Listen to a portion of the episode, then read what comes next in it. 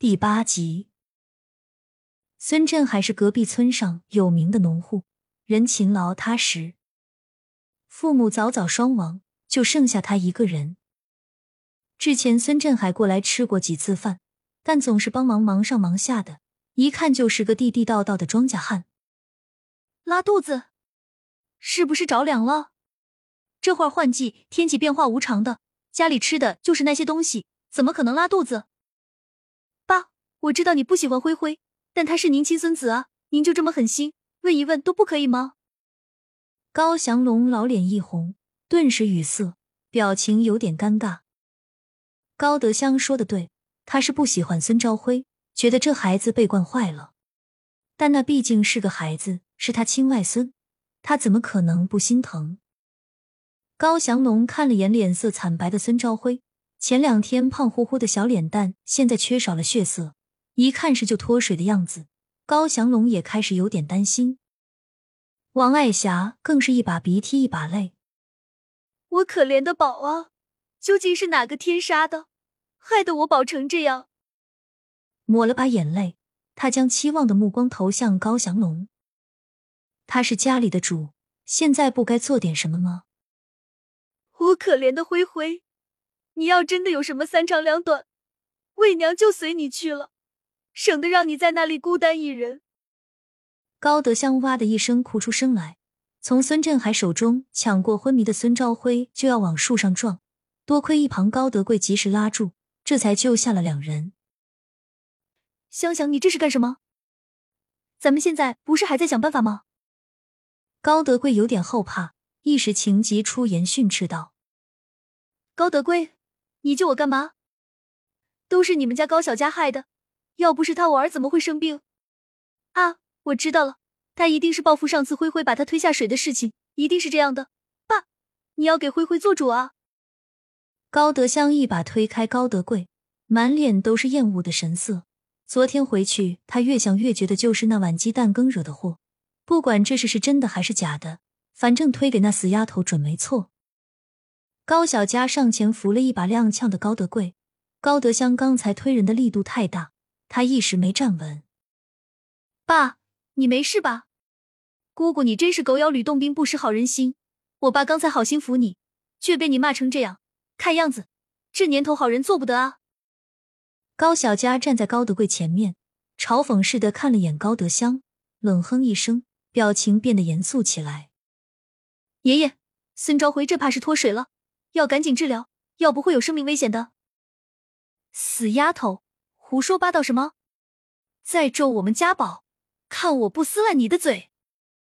王爱霞一听孙兆辉要出事，感觉立马要变身了一样，护犊子的将高德香母女看护在怀，叉起腰来大骂高小佳：“爷爷，既然奶奶不信我，那好吧，那就让他自生自灭吧。”高小佳摆摆手，一副无所谓的样子，反正又不是他受罪，管他呢。不不不，妮子，姑父信你，只要能救我们家灰灰，你说什么我都答应。孙振海一脸心急，都到这份上了，只要孙兆辉能活，什么都好说。他一个丫头片子，能有什么办法？你一个大男人真没用，连自己的儿子都救不了。高德香一点也不相信高小佳，满脸的质疑，看着怀里昏迷的孙兆辉，更是连孙振海一起怪上了。闭嘴！你到底还想不想救你儿子？只要妮子真有办法能救灰灰，多难咱们都要尝试一下。高祥龙在一旁看着昏迷的孙兆辉，本来就着急，听到高德香说的话后，眉毛拧在一起，越皱越深。这孩子怎么越大，说话越不着调了呢？看高祥龙出言训斥了高德香，大家的目光都转向高小佳，母亲刘慧芬担心的拽了拽她的袖子。高小佳微微一笑，轻声示意别担心。还是爷爷和姑父明事理。表哥现在这个样子，一看就是中邪了。要不为什么我们都没事，独独他有事呢？呸！中你个头！我们家灰灰怎么可能是中邪？王爱霞率先出战，一口痰吐在地上，呲拉着嘴露出满口的黄牙，大有想上去干仗的样子。奶奶要是不信的话，那就算了，让他疼着吧。高小佳一副事不关己、高高挂起的样子。反正三天后时间到了，自然也会好。只是不知道他能不能坚持三天。噗一声屁响，孙兆辉又拉了，这已经是今天的第五件了。高德香抱得紧，刚才液体都流到了他身上，心里不禁又气又心疼，决定死马当活马医。刚才呢，是姑姑一时心急说了错话。妮子，你是最有本事的，有什么方法赶紧说，只要你能就得了。灰灰干什么都行。高德香瞬间服软，心里却不禁怒骂道：“只要救了我儿子，到时候有你好看！给我五十块钱，我就救他，要不大罗神仙也救不了。他的药药效还是知道一些的。什么？五零？你怎么不去抢？要钱没有，要命一条！我才不信这死丫头能有什么本事呢！”高德香一听是要钱，立马急得跳脚，破口大骂，一副视死如归的模样。是啊，那是你亲堂哥，你还要钱？德贵啊！你这逆子是要我们灰灰的命啊！如果灰灰和香香有个什么三长两短，我也不活了。王爱霞也赶忙上前帮腔，一哭二闹三上吊，母女俩如出一辙，逼着高小佳改变主意。高小佳冷笑一声。他当然看得出来他们在演戏。根据前世的记忆，高德香把钱看得比命还重，这五十元就当帮他长长记性。奶奶、爷爷、姑姑、姑父、爸妈、哥哥们，之前我不是掉水里了吗？你们都不知道，我在鬼门关的时候被神仙救了。神仙跟我说，河里的水鬼抓错了人，本来水鬼要抓堂哥，他肉多好吃。后来吧，神仙看我可怜。所以才救了我，但是堂哥就没那么好运了。听说水鬼正想办法索他的命呢。高小佳装着哭哭啼啼的样子，紧张兮兮的看向四周，悄悄的说道：“胡说八道！我们家灰灰那么善良，老天爷怎么可能抓走他？一看就是你没说实话。”高德香神神叨叨的看了看周边，大着胆子向前一步说道：“姑姑，你怎么不相信呢？我还专门求了神仙。”别让水鬼带走堂哥，要带走就带走我。神仙看我一片真心，这才愿意让我用自己的阳寿换堂哥平安活着。这颗药丸就是神仙赐予我的。高小佳一脸诚恳，为了增强可信度，在人看不见的地方还偷偷的掐了自己几下，眼泪止不住的往下流。呸呸呸！我才不相信有什么神仙鬼怪呢，一定是你这个死丫头瞎编乱造。赶紧把药拿出来，给我们家灰灰用。高德香听高小佳说的有板有眼，内心也不禁起了嘀咕，揣摩这件事的可信度，但在晚辈面前又不好示弱，他只能继续强挺着身板叫嚣着。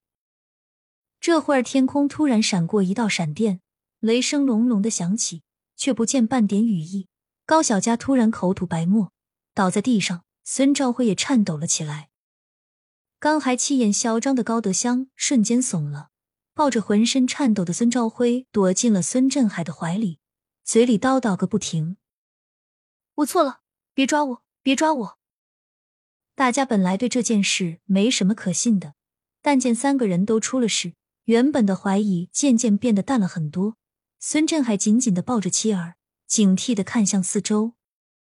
倒地吐白沫的高小佳突然站起，好像变了一个人一样，摸摸下巴：“你们这些凡人！”真是不知好歹！本仙念此女一片善心，特别通融。你们既然丝毫不领情，如此，这小胖子的命我就带走了。天上的雷声越来越大，吓得王爱霞站都没站稳，扑通一声坐在了地上。高德香也在一旁瑟瑟发抖，勒得怀里的孙兆慧气息越来越弱，差点背过气去。高小佳慢慢走向高德香，吓得他大喊：“不要不要！”别过来！救命啊！我不敢了。高小佳眯着眼，看到这些人似乎都信了，他又吐口白沫，倒地假装昏过去了。天上这会儿出现了云彩，白色的云朵跟棉花糖一样，好像刚才的一切都没有发生过。王爱霞他们跪在地上，念念叨叨说神仙显灵、神仙莫怪的话。高小佳假装不知道发生了什么事情。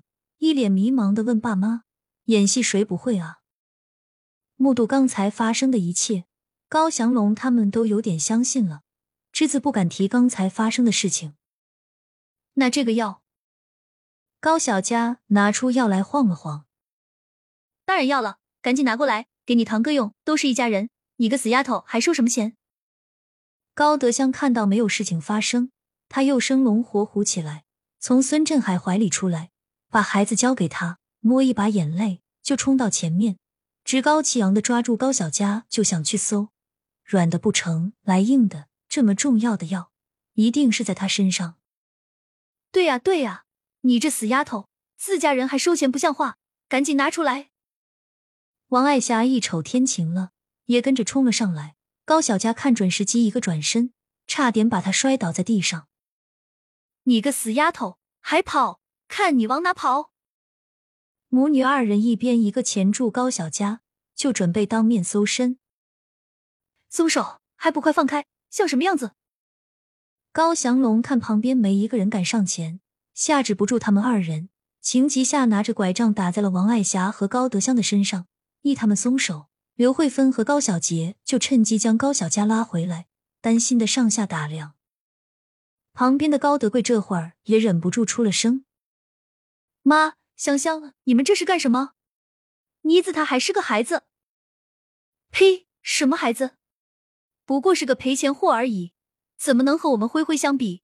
赶紧把药交出来，要不然有你好看。”高德香才不把高德贵放在眼里，为了他儿子。为了那五十块钱，别说面子了，脸都可以不要。姑姑不问便拿算是偷，您不知道吗？高小佳完全没有一点惊慌，只是安抚下哥哥和母亲，让他们别担心，镇定自若的站在他们面前。重活一世，他死都不怕，还怕你们两个？小王八蛋，胡说什么呢？你就说给不给？高德香有点着急了，不给，要在我手，天下我有。说不给就不给，让他痛着去吧。高小佳对上高德香的目光，眼神中没有一丝退却。娘，我疼，我疼。迷迷糊糊的孙兆辉已经彻底虚脱了，他拉了一天肚子全空了，偶尔哼唧几句，剩下基本没什么动静。